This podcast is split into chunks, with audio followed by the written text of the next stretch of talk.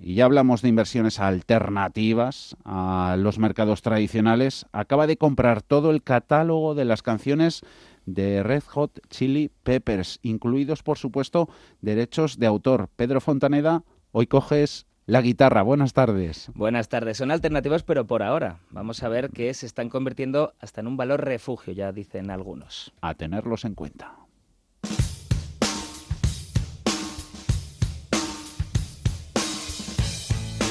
140 millones de dólares han ganado los Red Hot Chili Peppers por la venta de sus derechos de autor. Yo he pensado que era una pasada, pero hemos hablado con Víctor Amorín, el propietario del canal de YouTube Music Radar Clan, muy recomendable por cierto, y lo primero que nos ha dicho Amorín es que ese dinero es demasiado poco. Y también nos ha contado que este activo de inversión no es nuevo para nada.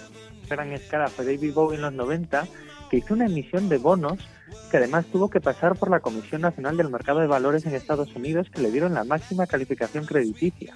¿Tú fijas hasta qué punto la inversión en royalties es un activo de poco riesgo? Que le dieron una triple A cuando David Bowie hizo una emisión de bonos eh, que era básicamente una titularización de sus derechos de autor. Yo creo que hubo gente que no sabía ni siquiera cómo tratar legalmente esto. Y fue un poco el que desató la, la caja de los truenos la caja de los truenos. Y desde los 90 ha cambiado mucho el cuento. Bob Dylan ganó más de 300 millones vendiendo sus derechos. Y este mismo fondo de inversión británico, Hypnosis, tiene los derechos también de Shakira.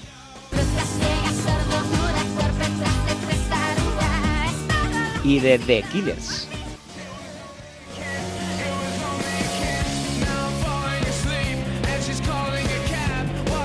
Por cierto, el fondo Hipnosis se ha revalorizado en bolsa desde marzo un 40%. No es eh, fácil ver rentabilidades así, ¿verdad?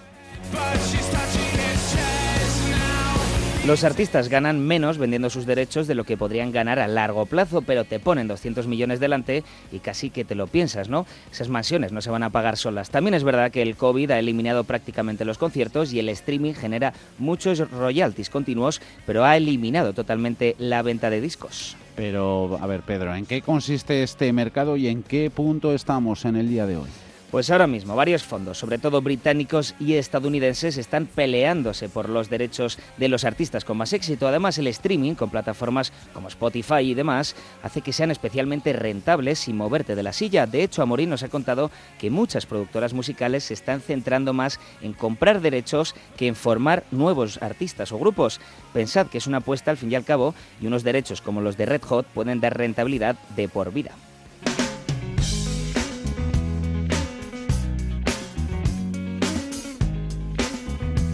Los derechos de autor se están empezando a ver como un valor refugio, como sigue pasando con el oro, pero en un mercado totalmente digitalizado, con algoritmos, big data y blockchain de por medio, su explotación es todavía más segura y controlada.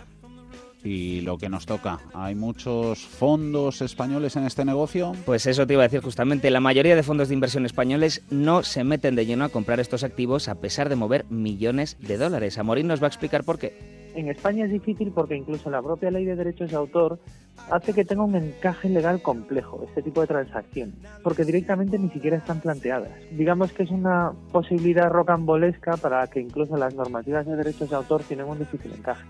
Razones culturales nos ha contado también Amorín. También hemos hablado con Diana Garrido Gutiérrez, abogada de Garrido y Doñaque, especializada en derechos de autor. Garrido nos ha explicado un concepto muy importante de la legislación española.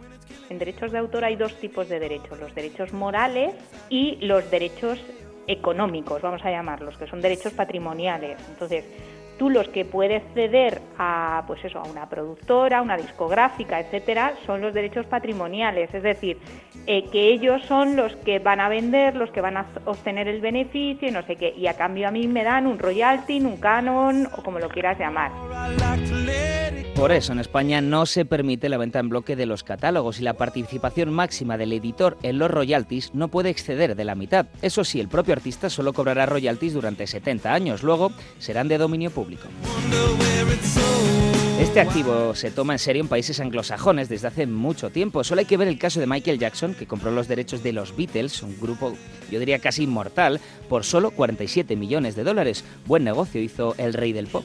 Las leyes de derechos de autor en los países anglosajones tienen una visión muy mercantilista de, la propiedad intelectual. Aquí es eh, muy proteccionista por los derechos morales del artista. Eh, aquí están muy pensadas para proteger la obra del artista y proteger la autoría del artista. Un grupo buenísimo, Rejo Chili Peppers, pero me suena haber leído por ahí, Pedro, que no han ganado tanto dinero durante su carrera, ¿verdad? Es verdad, bien poco para lo que han sido. Según nos ha contado Morín, los Red Hot son un grupo relativamente ruinoso en sus conciertos, con costes excesivos y demasiadas actuaciones benéficas. Por eso, ellos solo han ganado unos 5 millones de dólares como grupo durante toda su carrera. Podríamos decir entonces que la venta de los derechos de autor son pues como la gallina de los huevos de oro.